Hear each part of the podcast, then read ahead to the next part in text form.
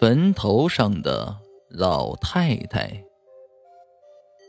以前在村里，人死后实行的是土葬，一般都是找个风水先生在山坡上提前看好墓地，人死后在家里停几天，然后就入土为安。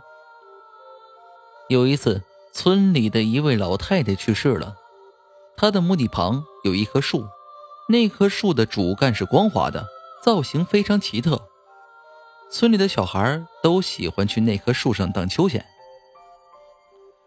在老太太下葬不久后，有两个小女孩去那里荡秋千。突然，一个小女孩看到不远处的坟头上坐着一个老太太，正在梳着自己的头发。虽然看不清老太太的脸。但是可以肯定，就是那个墓地里的老太太。那个小女孩当时就被吓坏了，连忙跟她的小伙伴说：“我我我要我要回家了，我我不玩了。”另一个小女孩觉得自己玩也没有意思，就跟着走了。回到家之后，那个小女孩就开始一个劲儿的哭。家人问她怎么了？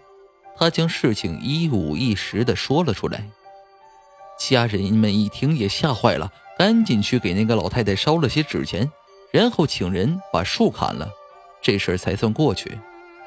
之后，村里的大人们再也不让自己的孩子去那附近玩了。